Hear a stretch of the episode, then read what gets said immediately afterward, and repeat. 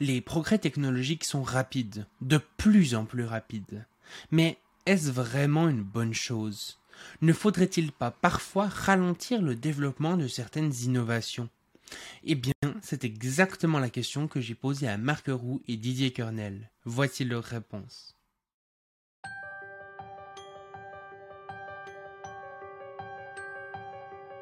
Bienvenue sur le Futurologue Podcast, le podcast pour comprendre les enjeux de demain. Alors, salut Marc et salut Didier et bienvenue sur le podcast. Bonjour. Bonjour. Euh, du coup, ce que je propose, c'est que vous commenciez par une petite présentation. Marc, est-ce que tu veux commencer par te présenter? Donc, je suis le président de l'association française euh, transhumaniste, Technoprog, et par ailleurs, euh, je précise toujours, je suis historien de formation. Voilà, pour une très brève présentation. Donc, euh, j'ai 60 ans depuis quelques semaines.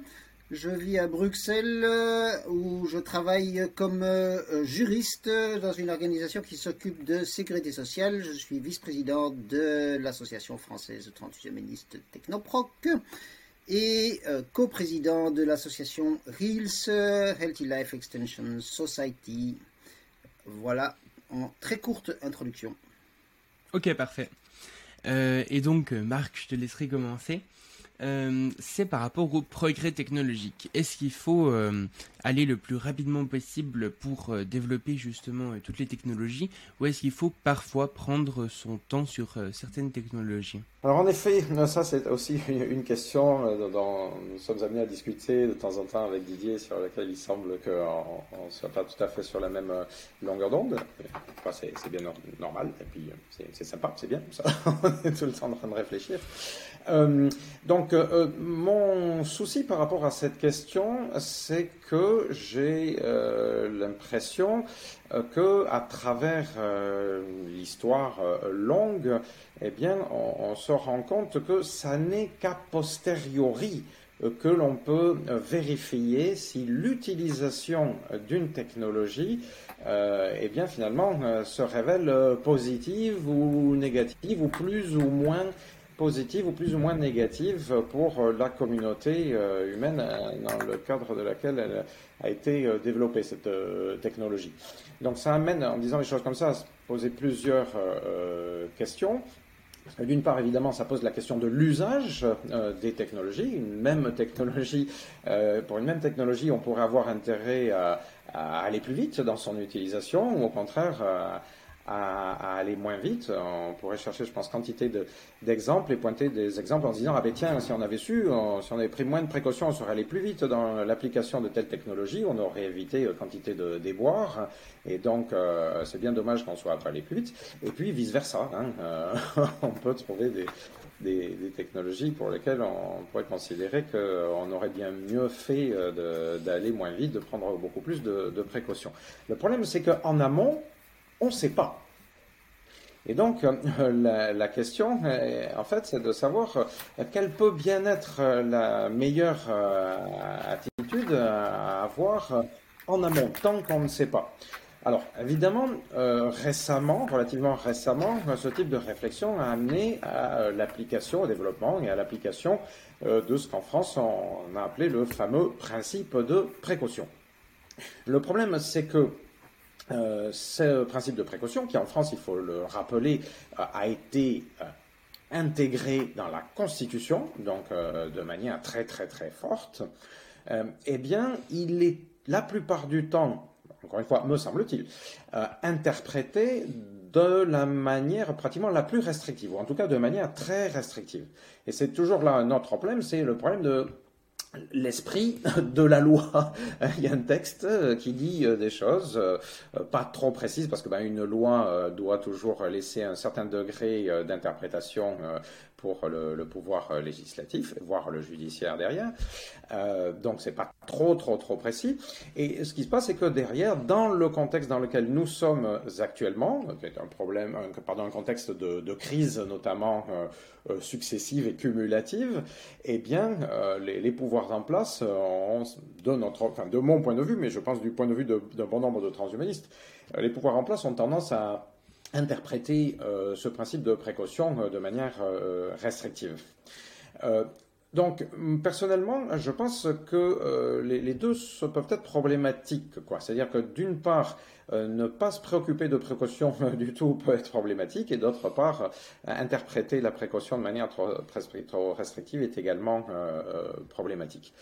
Et euh, après, ben, c'est bien délicat de dire quelle est la bonne vitesse. Euh, les, politiques actuelles, ou je dis les politiques, mais c'est d'autres décideurs, euh, décident d'aller en gros, enfin finalement, de manière collective d'ailleurs, hein, parce que c'est jamais une seule personne qui décide toute seule. C'est toute une société au final, enfin tout un ensemble de décideurs hein, qui, qui, décident. mais donc ils mettent le curseur, ou plutôt la, vitesse à laquelle on, va à un certain niveau. Euh, voilà, en fonction de ce en essayant de faire au moins pire. Hein, euh, je sais pas, on, peut prendre, je sais pas, l'exemple de la pandémie dont on espère qu'on est en train de, sortir euh, progressivement. Euh, certaines des mesures prises, ben, je sais pas, par exemple, par rapport au masque, a posteriori, on peut se dire, ah, mais il fallait à fond dès le départ, et ça a été une énorme bêtise de d'avoir tellement tardé. il fallait même anticiper et avoir des stocks de masques à l'avance. Oui, mais euh, eh ben, avant la pandémie, euh, les décideurs en place, pour d'autres raisons économiques, entre autres, euh, ont fait le choix contraire. Et puis quand ils se sont retrouvés avec la pandémie sur le nez, eh ben, ils ont mis du temps et en fonction des informations qu'ils ont eues dans les mains, ils ont fini par changer complètement de, position. Alors a posteriori, on peut être très très critique, on peut condamner les décideurs en, question, mais personnellement, je, pense qu'il faut euh, on être plus prudent que ça et se dire que si on avait été à leur place, eh ben, on aurait peut-être eu euh, du mal à, prendre euh, des bonnes décisions euh, plus rapidement. C'est toujours plus facile, comme on dit, de, prédire l'avenir à, posteriori, quoi. Mm-hmm. donc, au final, je, je, pense qu'avec toute technologie, il faut chercher un, équilibre. Euh, il faut expérimenter, il faut absolument euh, laisser la recherche, surtout la recherche fondamentale, libre dans tous les domaines. Euh, il faut essayer en effet de l'encourager, d'aller aussi vite que possible, mais en même temps, en se donnant l'impression, ça ne peut jamais être qu'une impression, en se donnant l'impression que si besoin, on va pouvoir donner un coup de frein. Parce que eh ben, parfois, ça nous pète dans la gueule. Donc euh, voilà, je, m'arrête là pour cette première euh, réflexion sur cette question. Et donc, euh, quand tu dis un coup de frein, tu imagines plutôt quelque chose de politique, c'est ça? Il y a différents, euh, euh, différents niveaux de responsabilité et différents cercles de, de décision euh, qui peuvent donner des coups de frein ou des coups d'accélérateur.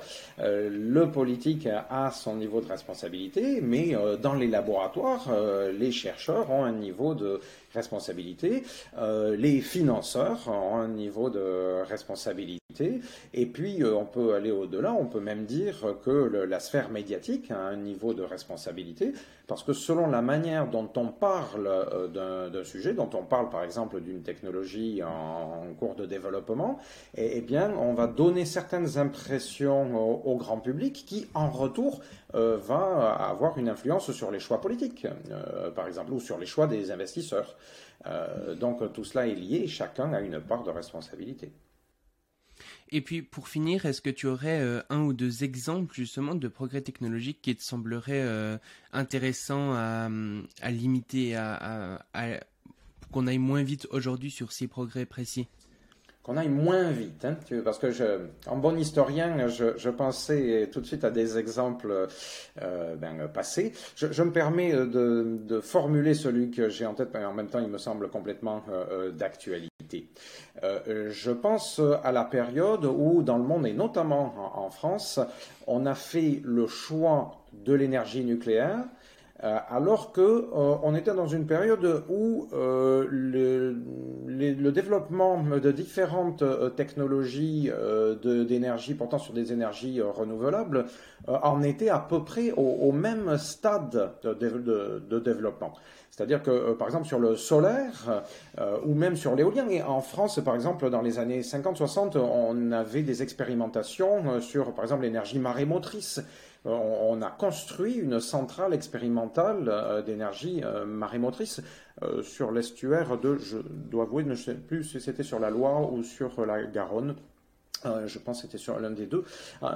enfin, en tout cas, on, avait fait ce type d'expérimentation et puis on s'est tout de suite arrêté. Mais on s'est arrêté, d'après ce que j'ai compris, pas tellement parce qu'on s'est rendu compte que ça ne serait pas rentable on, s'est arrêté parce que surtout on, a décidé de miser à fond euh, sur l'énergie nucléaire et on a misé à fond sur l'énergie euh, nucléaire pour euh, des facteurs, on imagine, tout le monde peut le comprendre, qui relevaient pas tellement de la production d'énergie, mais qui relevaient de la grandeur de la France, qui donc de la possibilité de développer l'arme atomique de manière autonome et indépendante des États-Unis, donc au moment où on était dans la France gaulliste. Euh, donc, euh, euh, à ce moment-là, on, a accéléré dans une direction qui comportait quantité de risques. Par exemple, évidemment, si on, en juge a posteriori, on ne sait toujours pas vraiment démanteler une centrale nucléaire, autant que je comprenne, c'est-à-dire jusqu'au bout, c'est-à-dire qu'on ne sait toujours pas quoi faire des déchets nucléaires sur le long terme, sauf les, les enfouir.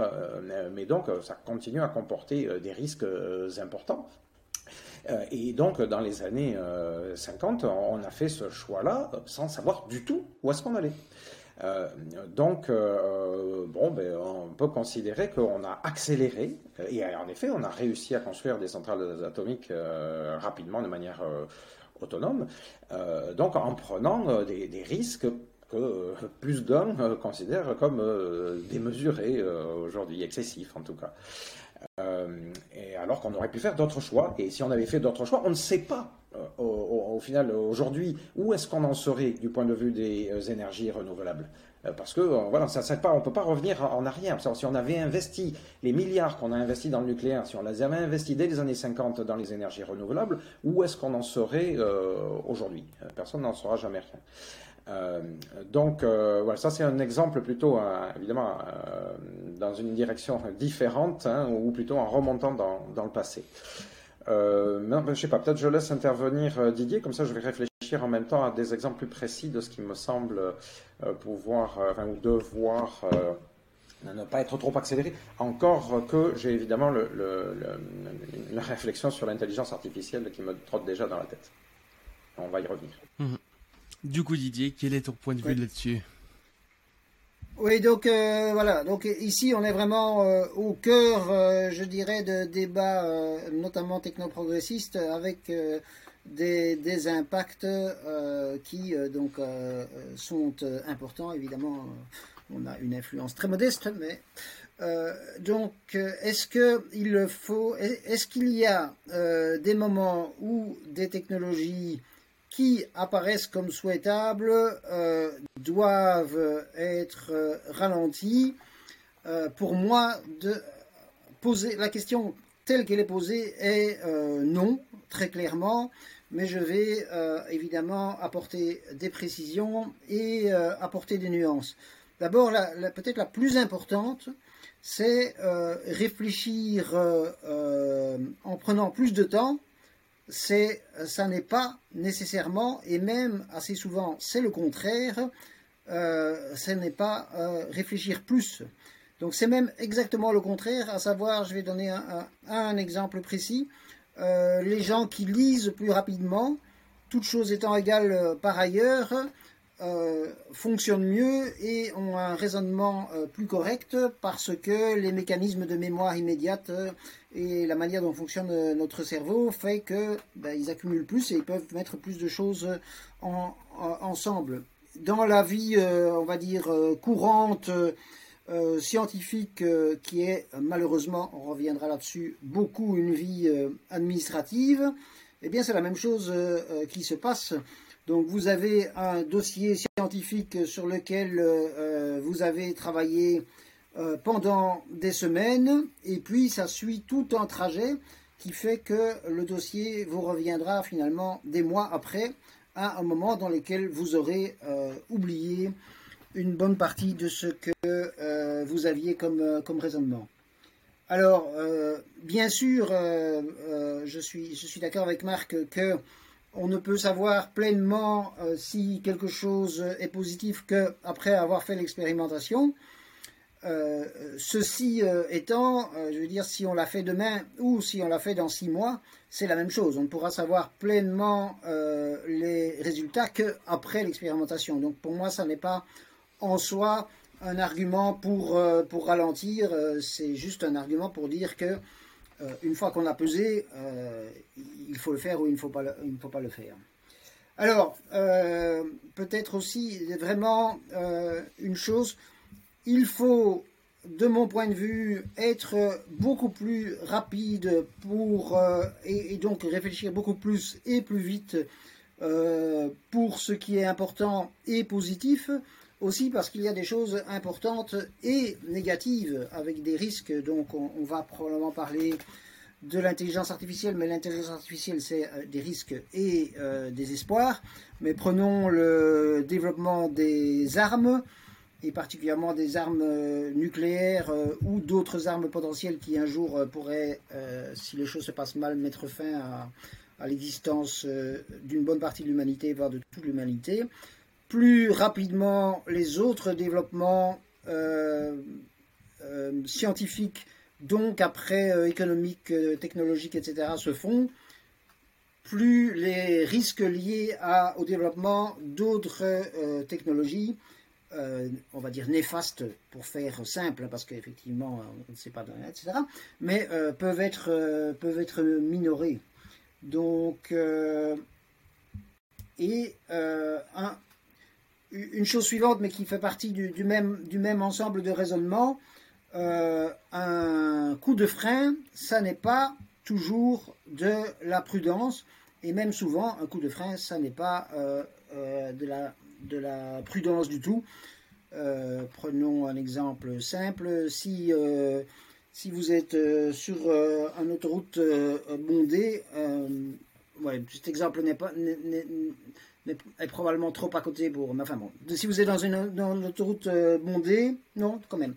Euh, et que vous vous posez des questions, le fait de vouloir vous arrêter le plus vite possible est plus dangereux que le fait de, euh, de, continuer dans, dans, le flot. Par ailleurs, mais, mais ça reste dans, dans le même environnement de, raisonnement, moins ça n'est pas euh, toujours euh, être euh, plus, plus prudent. Donc, moins de développement dans un domaine déterminé, moins de précautions contre un incendie, par exemple, c'est plus dangereux que de faire des choses le plus rapidement possible.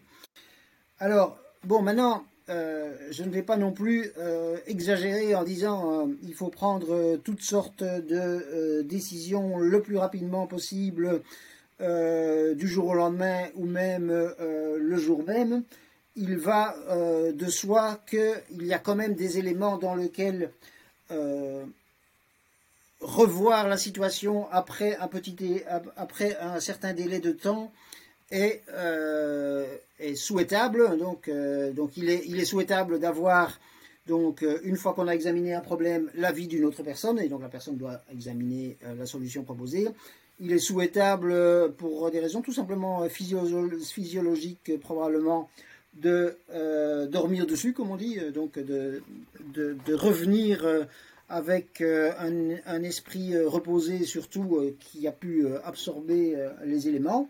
Mais ça, c'est une question de jours, c'est pas une question de semaines, de mois ou d'années.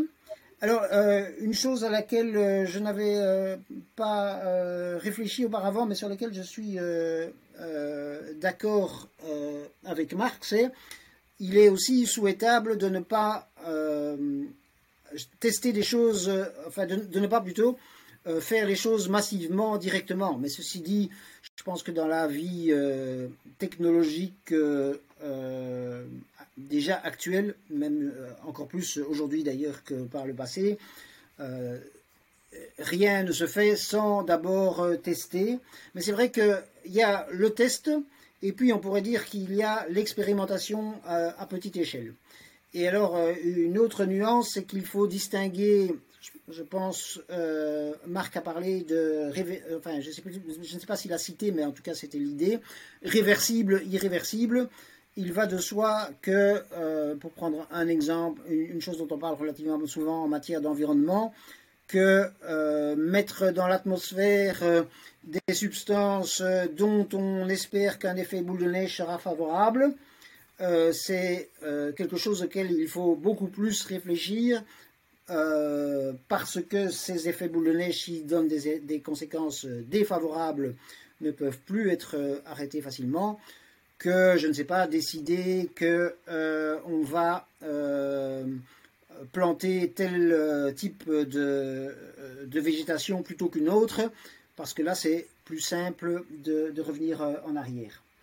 Voilà en, quelques mots, mais maintenant, pour revenir euh, à ce que je pensais, en tout cas avant euh, la discussion, euh, être le cœur des désaccords, pour des objectifs qui sont aujourd'hui perçus comme des objectifs souhaitables, ce qui évidemment pour l'immense majorité des longévitistes, enfin des transhumanistes et des longévitistes comprend les progrès en matière de euh, longévité, mais aussi pour les progrès euh, et plutôt les, éviter les régressions en matière, euh, la poursuite des régressions en matière environnementale, il est extrêmement important d'aller le plus vite possible.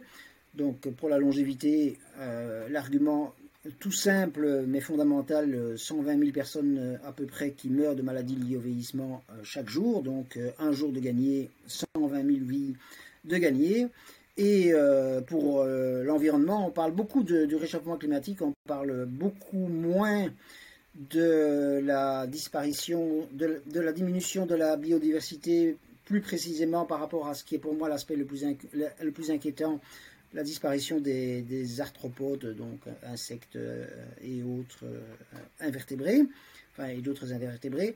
On en parle très peu, on ne sait pas exactement à quoi c'est dû, et donc pour moi il est extrêmement urgent de faire euh, des recherches dans ce domaine-là et des expérimentations pour, pour, voir comment mettre fin à cela voilà. Donc euh, oui, par rapport à euh, petite échelle, oui, par rapport à euh, réfléchir, oui, par rapport à réfléchir avec d'autres et en se donnant un délai, mais en, jours, pas en, donc juste de, revenir avec un esprit plus vif. Oui, par rapport à des précautions pour ce qui est irréversible, mais non et plus que non dans les autres euh, domaines. Et euh, pour arriver euh, à quelque chose aussi qui fait partie du débat sur la qu'on abordera après, après sur la complexification du monde, et non par rapport à cette idée que j'entends extrêmement souvent, qui est pour avoir l'avis de la population, il faut passer un temps considérable euh, et donc, euh, il faut euh, laisser du temps au temps. si, enfin, si une maison brûle, avec une personne, si une maison de retraite, un EHPAD, pour utiliser le terme français, brûle, on ne se demande pas est-ce que c'est vraiment bien nécessaire de sauver les personnes parce que de toute façon elles souffrent déjà beaucoup, etc. Euh, on, les sauve d'abord et après on se pose la question de savoir euh, si euh, quelle est la manière de leur, de leur donner le mode de vie le plus satisfaisant possible et est-ce qu'on peut accepter l'euthanasie, etc. Voilà, toutes ces questions-là se posent après l'urgence absolue de la. Euh, si je peux réagir, euh, euh, évidemment, Didier a balayé pas mal d'aspects de, de, la question. Sans vouloir être trop long, j'essaie de revenir sur quelques-uns euh, et pour apporter une, réponse euh, ou des éléments euh, sans doute, comment dire, balancés. D'abord, je suis tout à fait d'accord que à partir du moment où on a défini de manière collective qu'une technologie paraît souhaitable, ben, à ce moment-là, il paraît clair que la, communauté qui l'a décidé va essayer d'accélérer dans cette direction. C'est toujours d'ailleurs comme ça que, que ça se fait, même quand on se rencontre a posteriori que finalement c'était une mauvaise idée. Euh, mais euh, voilà, si on a décidé collectivement qu'elle est souhaitable, ben on, y va. Euh, d'accord aussi pour dire que le, le de frein trop brutal peut être catastrophique, et je suis plutôt d'accord avec l'exemple de, de, l'autoroute. c'est pas toujours souhaitable, ça peut être une très mauvaise idée de, de vouloir freiner d'un coup trop rapide. D'ailleurs, on voit des exemples concrets. Je sais pas, par exemple. Je, pense encore au cadre de la, pandémie qui est frais dans nos esprits. Euh, le, le, fait de d'arrêter euh, certains fonctionnements euh, de manière brutale a des impacts sur l'économie, sur la structuration de la euh, société et a des impacts, a eu par exemple des impacts négatifs, même si c'était pour un but considéré comme plus important, davantage positif, eh bien il y a eu des impacts négatifs à cause de la vitesse de l'arrêt donc de tout un ensemble de, de, systèmes qui étaient mis en place.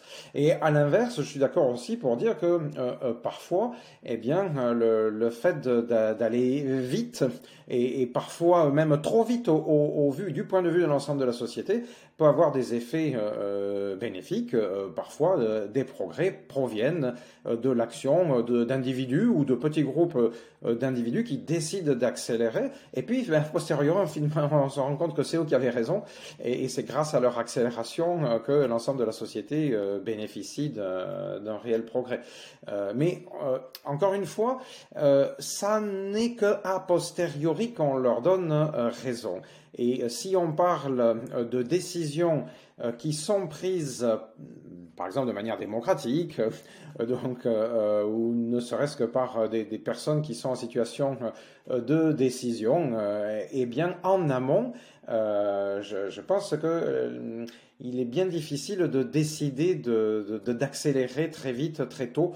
en général, on, accélère que, en effet, après tout un processus euh, qui nous amenait à dire que telle technologie euh, est, souhaitable. Euh, j'ai noté à ce moment-là de ma réflexion que récemment, assez récemment, c'est-à-dire il n'y a que quelques années, eh bien, un type de position a été remis au goût du jour à travers ce qui a été appelé la théorie accélérationniste.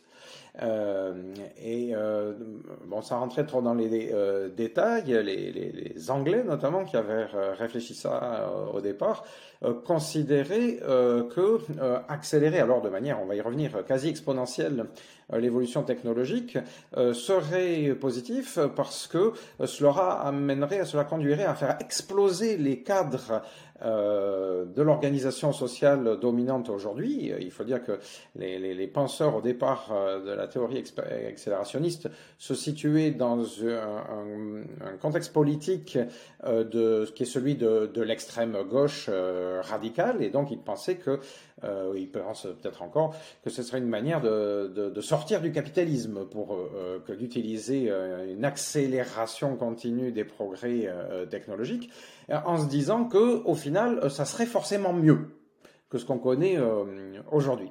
Euh, passage, enfin, ça rejoint un petit peu une, pensée plus ancienne, celle par exemple du, futurisme italien, qui date, elle, des, années 20-30 du, du XXe siècle. et bon, pour le dire vite, c'est intéressant de constater que ces réflexions, ces derniers temps, il semble qu'elles étaient plutôt récupérées par l'extrême droite, par exemple en France, considérant eux aussi euh, que euh, donc euh, accélérer de manière exponentielle tous les progrès technologiques serait une manière de, faire exploser les, cadres actuels, mais alors eux donc dans une perspective, dans la perspective de, ramener les, valeurs, enfin passant également sur les détails, mais des, valeurs qui sont en général ceux, de l'extrême droite. Donc on voit que à travers cette idée d'accélérationnisme, on, on, pourrait arriver à des choses très très diverses et qui rejoignent, me semble-t-il, les idées de perfection des uns ou des autres. Hein, évidemment, de mon point de vue, eh bien, ça nous amènerait plutôt à des, abîmes les unes comme les, autres. pour m'amuser un petit peu, euh, parfois je, dis, euh, à force de vouloir se précipiter, on finit au fond du précipice.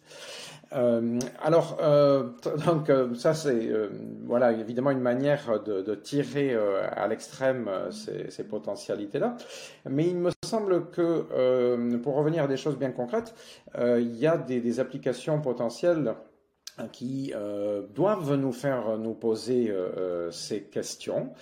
Euh, je, je sais pas, enfin on y reviendra peut-être, mais je pense que l'exemple du développement de l'intelligence artificielle, qui est évidemment très actuel, qui est sur toutes les sur toutes les lèvres et surtout euh, dans, toutes les, dans tous les médias, euh, est un exemple euh, intéressant parce qu'à la fois, évidemment, que ce développement est porteur de gigantesques promesses, notamment en termes de santé, notamment en termes de longévitisme, et en même temps, eh bien aujourd'hui, un grand nombre de ce soit des scientifiques ou des philosophes qui étudient euh, le développement de l'intelligence artificielle, euh, enfin pour certains ont tiré la sonnette d'alarme euh, donc de manière pessimiste en, disant euh, une fois ben voilà on va trop vite en quelque sorte et, et surtout on va au-delà d'un point euh, au-delà duquel donc on ne maîtrisera plus rien du tout et rien ne nous garantit que tout sera rose au-delà de ce point le point en question dans le langage transhumaniste, il s'appelle le point de la singularité technologique. Euh, et euh, d'autres, au contraire, sont tout à fait euh, optimistes par rapport à, cette perspective-là, en disant non, non, il faut y aller le plus vite possible. C'est très très bien euh, que l'intelligence artificielle soit en train de se développer de manière de, plus en plus rapide, parce que ça va permettre de réaliser de, des merveilles. Euh, ben, c'est clair que moi, de mon point de vue à moi, euh, les, les deux euh, penchants sont excessifs. Euh, et, j'ai tendance à penser que euh, à la fois il faut développer l'intelligence artificielle et à la fois il faut euh, se doter de, tous les leviers, éventuellement des leviers de frein possibles, des leviers d'accélération ou des pédales si on veut revenir à l'autoroute. Donc pour éventuellement accélérer les éléments qui nous paraissent les plus intéressants, par exemple utiliser l'intelligence artificielle telle qu'elle est développée à son niveau actuel ou de développement industriel disons, pour améliorer les capacités de, de traitement des bases de données. Ça, ça me paraît plutôt une bonne chose. Euh, mais euh, accélérer euh, dans le sens euh, d'une intelligence artificielle euh, complètement autonome, sans comprendre qu'est-ce qui se passe dans la boîte noire de l'intelligence artificielle, euh, et, et en, donnant la potentialité à l'intelligence artificielle en question de, de, prendre toute son autonomie, à la fois il y a un côté intéressant, euh, dans le sens où, par exemple, faire émerger un nouvel être conscient qui puisse devenir un jour une personne, euh, ça a quelque chose de exciting d'un côté, mais en même temps, euh, je trouve du point de vue de, de l'aventure humaine, ça a quelque chose de tout à fait euh, intéressant, c'est-à-dire que ça peut être très positif, euh, mais en même temps, ça peut être très négatif. euh, donc, euh, vouloir à tout prix accélérer, vouloir aller très vite dans cette direction-là, me paraît pas forcément une bonne idée. Mais je, me permets de rajouter encore un ou deux éléments. un facteur qui me dérange profondément, c'est que dans les tendances à l'accélération de la société dans laquelle nous vivons, mais alors maintenant c'est au niveau mondial, eh bien, je vois des facteurs économiques qui ont leur propre logique, qui ne sont pas euh, celles de l'amélioration de la santé, celles de l'amélioration de, la longévité, de la longévité, enfin celles de la mortalité, euh, par exemple, euh, qui sont des facteurs purement euh, économiques et, on pourra y revenir dessus également, qui relèvent d'une logique capitalistique, c'est-à-dire de l'accumulation hein, de, valeurs. or, ces logiques-là, elles ne elles ont leur logique euh, intrinsèque et elles ne se préoccupent pas. Ces logiques intrinsèques, c'est pas euh, forcément de savoir si on, va vivre plus longtemps en, meilleure santé. et, ces logiques-là, eh bien, par exemple, elles peuvent avoir intérêt, elles peuvent pousser actuellement au développement rapide, voire le plus rapidement, le plus rapide possible de l'intelligence artificielle, allant jusqu'à une intelligence artificielle forte, une intelligence artificielle s'améliorant elle-même le plus rapidement possible, donc nous conduisant à un point de singularité. Euh, et elles peuvent tendre dans cette direction de manière à peu près complètement irréfléchie du point de vue euh, humain. Euh, et, donc ça, je trouve que c'est un biais, c'est un problème. c'est donc un type d'évolution qui ne relève pas du tout de ce à quoi réfléchir ou de ce que peut souhaiter le transhumanisme et encore moins le technoprogressisme. Euh, autre élément de réflexion très rapidement, alors euh, pour euh, titiller un petit peu Didier peut-être, en, termes de, vieillissement, à la fois je, je suis essentiellement d'accord en fait hein, sur le fond, mais en ajoutant un, un petit détail. il y a, il me semble qu'il peut y avoir une certaine contradiction entre la volonté de sauver les vies des personnes actuellement vivantes qui éventuellement qui souffrent. Toute personne vieillissante à un degré divers connaît un, certain niveau de, souffrance et donc euh, il est humain euh, de souhaiter euh, épargner un maximum de personnes ces souffrances et de leur épargner le plus rapidement possible. Mais en même temps, je, dis, là, il peut y avoir un point de contradiction euh, parce que euh, mettre en application certaines technologies euh, qui, a priori, là où nous en sommes, nous semblent permettre donc de diminuer cette quantité de, souffrance, eh bien, si l'on va vite et si l'on va très vite et si l'on va trop vite, eh bien, ça pourrait se révéler contre-productif à, moyen ou à long terme. ce serait un petit peu comme euh, choisir de développer un, médicament euh, très rapidement hein, dans un but thérapeutique euh, précis. Et puis ne pas prendre la précaution des essais cliniques successifs ou aller très très très vite sur les différents effets cliniques. Or, ben, on se rend compte régulièrement que des médicaments dont on a cru qu'ils allaient pouvoir aider au niveau des, soins, eh bien, euh, quelques temps plus tard, quelques mois ou années plus tard, on se rend compte qu'il y a des effets secondaires euh, négatifs et puis on finit par euh, décider de les retirer du marché. donc, il me semble que ces procédures sont nécessaires.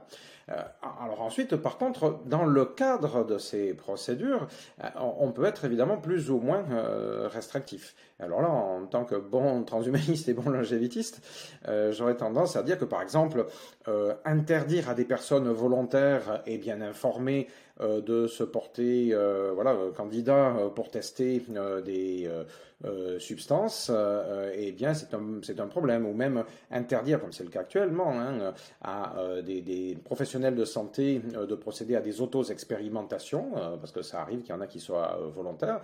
L'interdire, ça, je pense que c'est c'est une bêtise. Donc là, on pourrait aller plus vite de ce point de vue. Mais ce n'est pas la même chose que de s'abstenir de passer par les différentes étapes euh, des tests. Eh bien, de manière euh, globale, pour tout ce qui est euh, accélération ou, ralentissement, je pense qu'il en va un, petit peu de même. Et enfin, dernière chose à propos de, je crois à peu près la dernière chose de ce dont Didier avait parlé, c'est-à-dire sur la nécessité ou pas de rechercher le, le, consentement, enfin l'avis ou, l'approbation euh, d'un ensemble de, l'ensemble d'une population chaque fois pour prendre des décisions.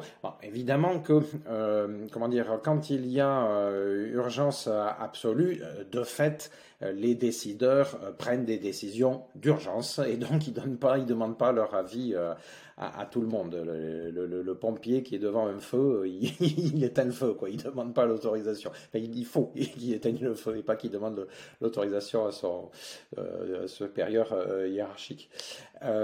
mais quand il s'agit de décisions de fonds et qui peuvent engager euh, toute une euh, société, ou quand il s'agit de technologies qui sont susceptibles d'impacter très fortement toute une population, simplement, moi, ce que je pense constater, c'est que si on va trop vite, on peut régulièrement, on arrive à des effets inverses que ceux que l'on recherche. C'est-à-dire que euh, une population euh, qui n'a pas intégré la perspective, la possibilité, alors c'est pas systématique, mais euh, de temps en temps on constate que une population qui n'est pas prête à recevoir une technologie aussi aberrant que ça puisse paraître, même si la technologie euh, lui est ou lui serait favorable, ou s'il y a quantité d'éléments rationnels euh, pour euh, tendre à montrer que la technologie est, est, positive, eh bien, la population concernée peut la refuser. Euh, alors, on pourrait parler de, des vaccins, encore que heureusement la grande majorité des populations dans le monde euh, acceptent, ont accepté, ont reconnu l'intérêt, la validité euh, des vaccins. Ce n'est que des minorités qui la refusent. Mais enfin, ce sont quand même des minorités euh, conséquentes. Et donc, par exemple, on pourrait dire, oh, ben, ça sert à rien de se préoccuper de leur avis, ils sont minoritaires, fonçons, tout de même la majorité l'emportera. je pense que ce serait une mauvaise idée et je pense que les dirigeants, encore une fois, que ce soit des, médecins, des, immunologues dans ce cas-là, ou euh, des responsables politiques ou autres, euh, ont quand même intérêt à, euh, et ont, ont, raison de, rechercher des pratiques pédagogiques, en quelque sorte, par lesquelles on essaie d'expliquer et donc de convaincre les différentes populations du bien fondé de la technologie en question. Parce que de cette manière-là, ben, quand même, on intègre le plus possible de, personnes et l'ensemble de la société euh, donc peut euh, adopter plus facilement les, technologies en, question. donc voilà. Bon et après, tout en étant conscient du fait que malheureusement, enfin comme je l'ai dit tout à l'heure en parlant des intérêts économiques, mais il peut y avoir d'autres intérêts politiques, par exemple, qui fait que Parfois, euh, des responsables, euh, eh bien, en effet, euh, tiennent un, discours pour favoriser le développement de telle ou telle technologie, alors qu'eux-mêmes ne sont pas. Enfin, je citais l'exemple du nucléaire tout à l'heure.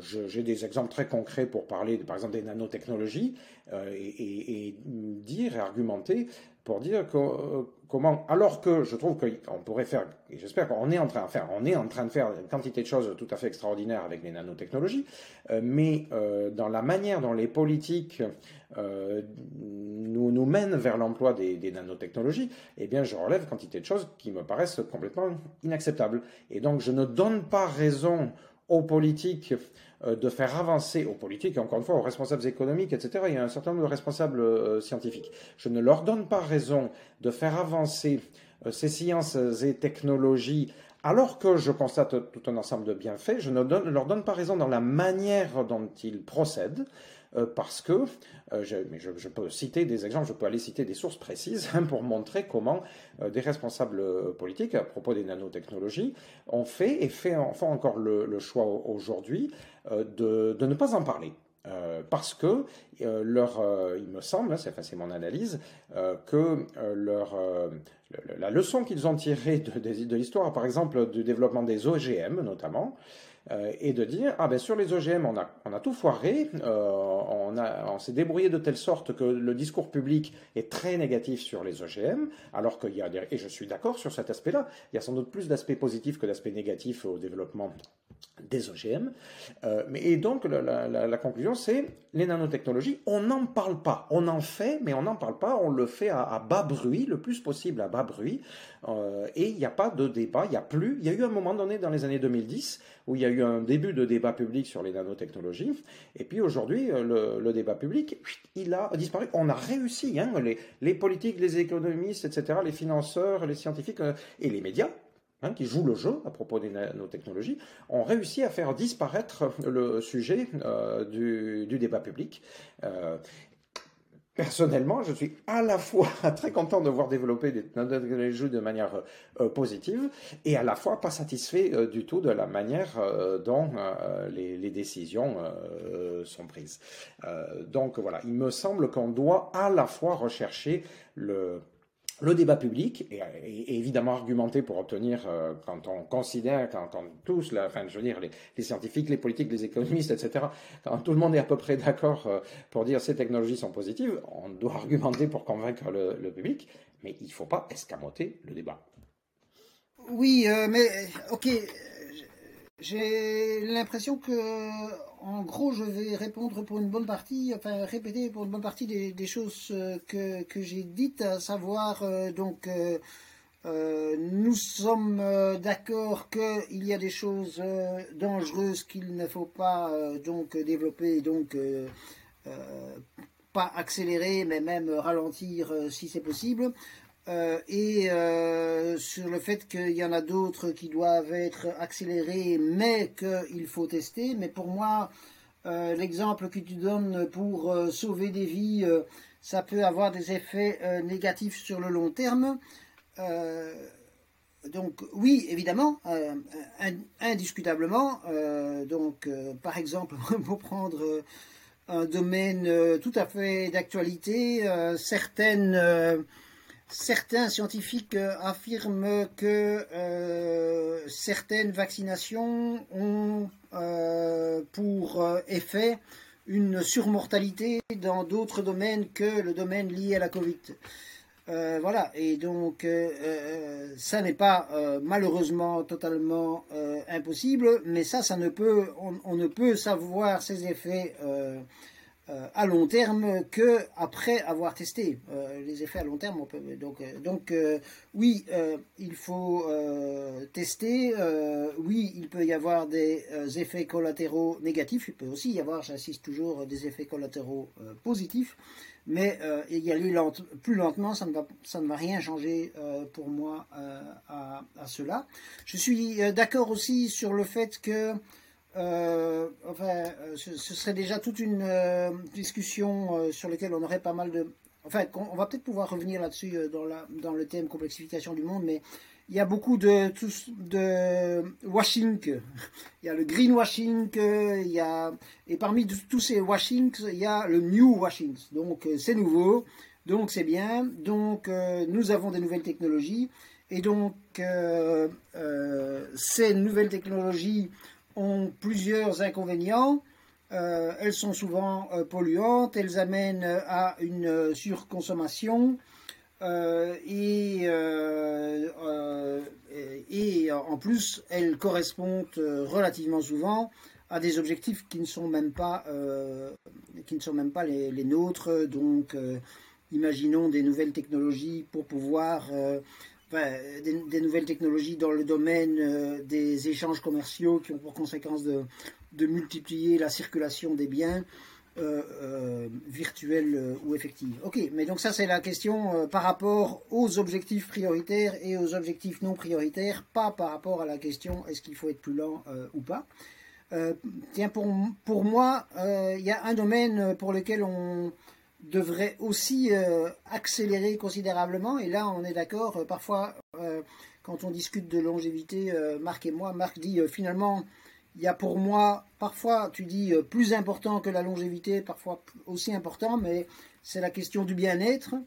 la question du bonheur, la question de, etc. Et pour moi, il y a aussi, enfin pour toi aussi d'ailleurs, la question de, de l'empathie, rendre l'être humain moins plus, euh, plus proche des autres, euh, notamment grâce à des, progrès technologiques.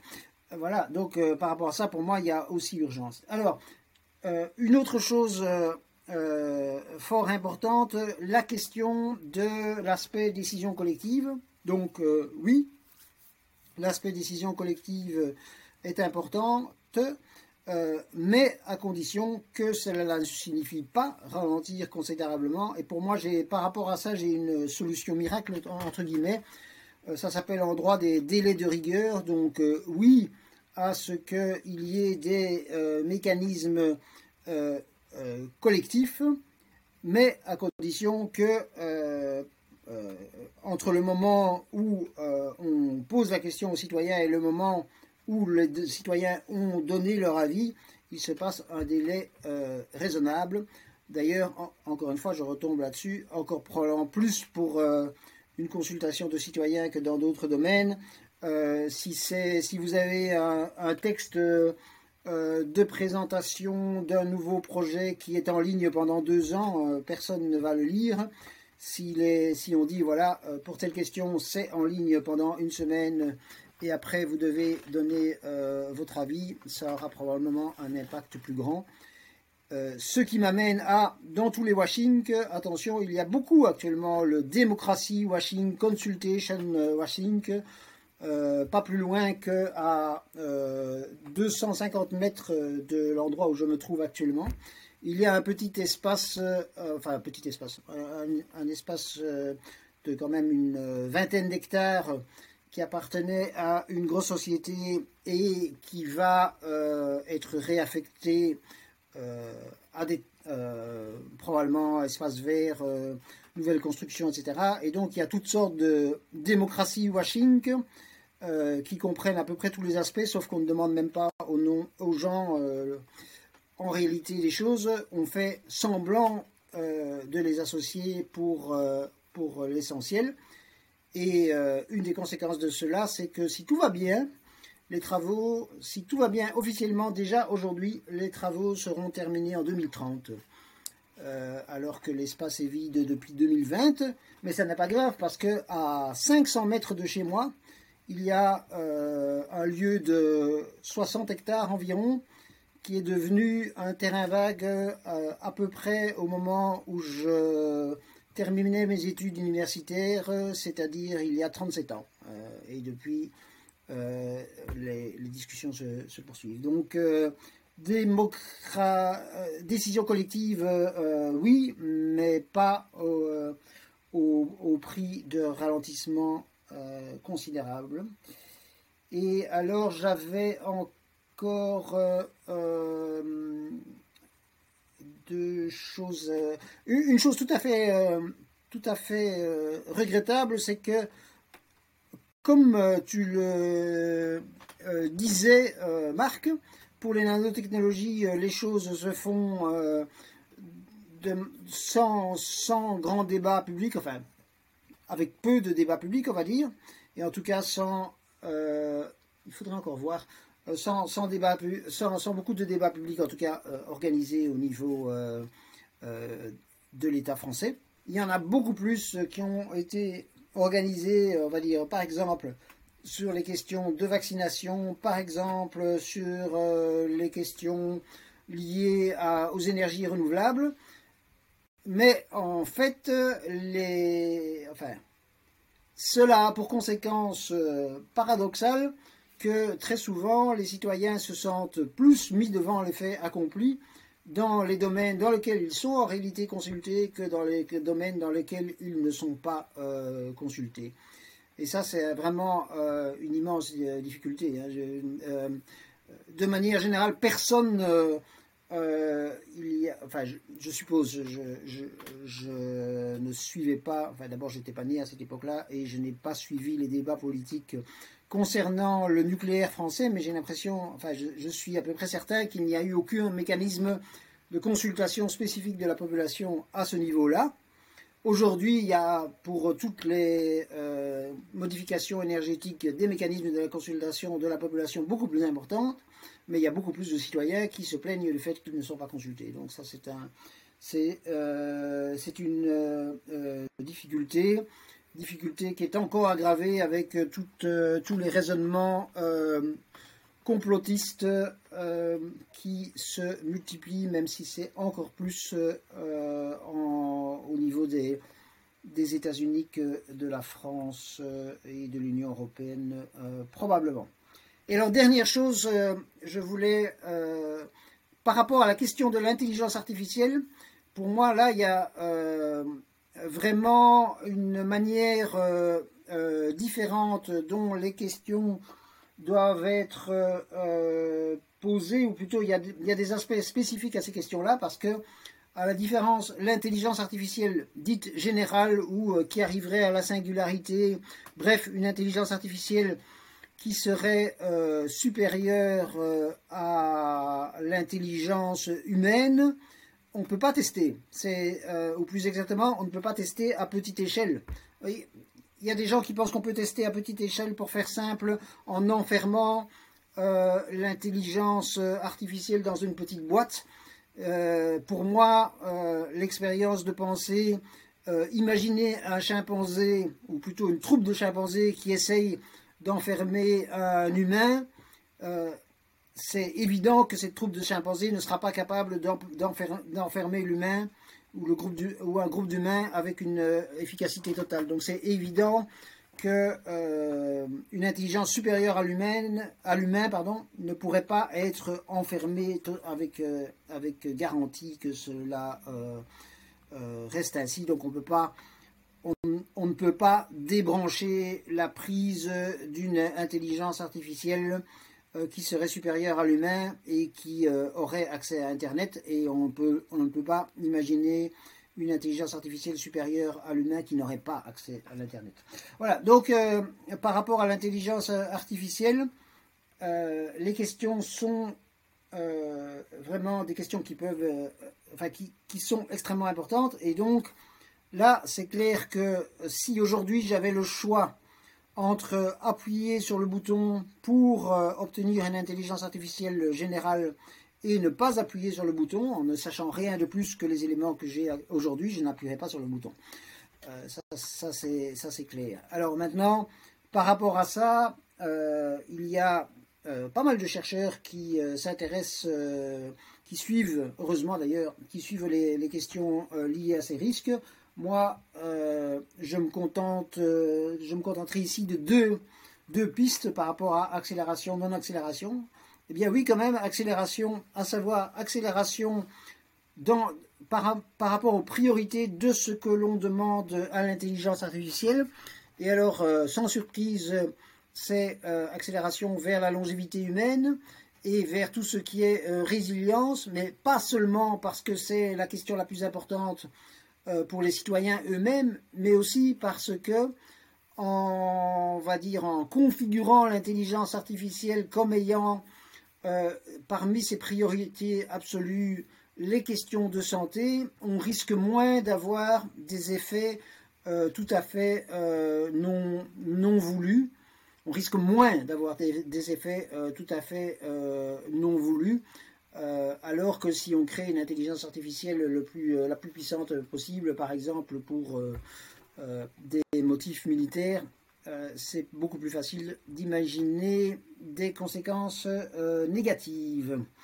Ça, c'est le premier aspect. Et le deuxième aspect, c'est là aussi, oui, à ce qu'il y ait des, débats démocratiques, mais totalement non à ce que ces débats démocratiques puisse ralentir les choses parce que euh, l'intelligence artificielle, euh, encore une fois, s'il y a une intelligence artificielle supérieure à l'humain ayant un contrôle, euh, on va dire, sur,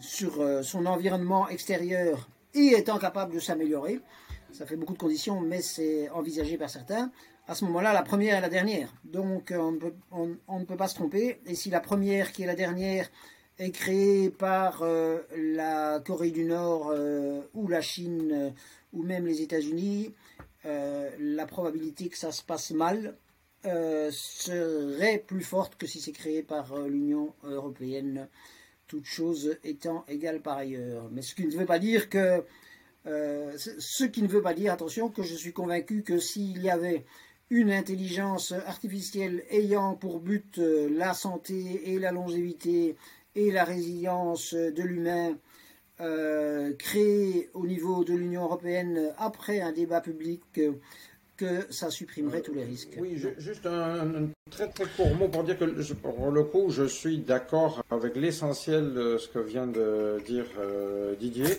Peut-être juste un tout petit détail euh, à propos de, euh, de, euh, la recherche d'approbation dans le cadre du débat public sur le nucléaire. Donc, en effet, les décisions dans les années 50-60 ont été prises sans aucun débat public. mais il me semble que, enfin, toi et moi, nous souvenons bien que cela a, provoqué des protestations de très très très grande ampleur. Et donc ça n'a pas été le fait qu'on ait cherché l'approbation par l'organisation de débats, par l'information, etc., qui a provoqué ces réactions de très grande ampleur. Ça a été la réaction de tout, de, de pan entier de la population qui a réagi par des, manifestations monstres, parfois de plusieurs, enfin près d'un million de, personnes sur certains sites, que ce soit en Allemagne, en France, avec des manifestations qui ont provoqué des morts euh, dans le cadre, je me rappelle, 77 Crémalville, euh, donc, euh, et, avec le résultat d'ailleurs que euh, ces, ces, manifestations sont allées jusqu'à provoquer le recul du gouvernement, par exemple, pour ce qui était du développement du surgénérateur nucléaire à, à l'époque. donc, J'interromps brièvement euh, pour euh, un, un, je veux dire une réponse euh, partiellement factuelle. Donc c'est effectivement il y a eu un mouvement antinucléaire extrêmement important, mais ce mouvement antinucléaire n'était pas au début du nucléaire en France, c'est la première dimension, et surtout le mouvement antinucléaire était faisait partie d'un continuum euh, anti-nucléaire parce que le nucléaire civil et le nucléaire militaire étaient euh, et sont d'ailleurs encore euh, extrêmement liés. Donc ça n'était pas seulement c'était même probablement pas principalement la question du choix énergétique qui se, qui se posait là, mais c'était d'abord le ce qu'on appelait ce qu'on appelle encore parfois le complexe militaro-industriel euh, voilà. Et alors, je, profite de ce que je t'ai interrompu pour dire, euh, pour moi, un, domaine dans lequel très certainement euh, les procédures de consultation, particulièrement dans un pays euh, comme la Belgique où les recours en justice euh, sont possibles, durent des années, etc., c'est le domaine de, de l'énergie éolienne. Je peux euh, comprendre, je ne vais pas m'étendre, que les gens ne souhaitent pas d'éoliennes dans leur jardin ou même euh, euh, relativement près. Je n'arrive pas à comprendre les mouvements d'opinion qui se passent lorsque les éoliennes se trouvent à des dizaines de kilomètres dans la mer et que vraiment il faut presque des jumelles pour pouvoir euh, pour pouvoir les voir euh, euh, et qu'il y a des gens qui disent ça défigure le paysage. Voilà, je, je passerai. Et, et, en tout cas, et, enfin, et pour revenir au sujet lui-même, et je n'arrive pas à admettre que euh, des citoyens qui forment une, minuscule majorité puissent, une minuscule minorité, pardon, euh, en fait il suffit de un citoyen, euh, puisse euh, bloquer des projets qui concernent des centaines de milliers de personnes par un seul, un simple recours parfois au Conseil d'État. Le Conseil d'État français, euh, belge fonctionne de manière, c'est un tribunal administratif en fait. au Conseil d'État qui coûte quelques centaines d'euros et qui va permettre dans certaines situations de bloquer des dossiers pendant trois ans au moins euh, pour le premier degré de juridiction, parce qu'après, évidemment, euh, il reste euh, Cour de cassation, tribunaux européens, etc. Enfin, là aussi, je suis plutôt d'accord. Hein, Didier, tu as raison, en effet, de rappeler le contexte euh, du développement euh, des protestations euh, contre l'énergie nucléaire. Mais il me semble que ça fait pas disparaître le, fait que les, dirigeants de l'époque n'avaient pas du tout recherché le, consensus démocratique et que cette, absence, ben, enfin, quand même, ça, a contribué à se retourner euh, contre eux euh, par la suite. Euh, mais après, je suis complètement d'accord pour dire que quand on a dit ça, on n'a pas pour autant donné la solution du bon fonctionnement démocratique. Et tu viens de rappeler tous les, enfin les, travers ou enfin le fonctionnement judiciaire et administratif avec toutes ces lourdeurs.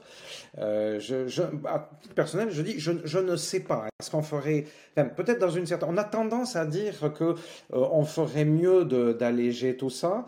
Euh, je, je, suis d'accord qu'évidemment il y a la tendance à l'empilement, qu'il soit administratif ou, judiciaire, que forcément, à un moment donné, il devient contre-productif. Mais quel est le bon niveau? Je pense que ça reste délicat à, dire. Je pense que de ce point de vue-là, on a encore des, progrès, des essais à, mener. Et par exemple, je pense que les, essais de, de, de, consultation citoyenne sous différentes formes qu'elles euh, sont développées euh, ces dernières années ont quelque chose d'intéressant.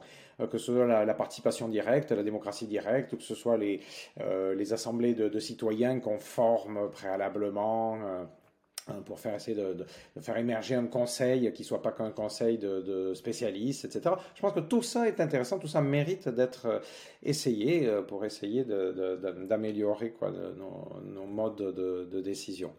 Mais après, euh, c'est clair que ça reste difficile euh, dire à quel point on doit exiger euh, la, démocratie totale ou exiger l'efficacité totale entre les deux, bien difficile de savoir. Ok, excellent. Ben, du coup, je pense qu'on a quand même pas mal bien répondu à cette question. Du coup, ben, merci beaucoup à vous deux de, pour ce podcast. C'était très intéressant. Et puis, ben, à très bientôt.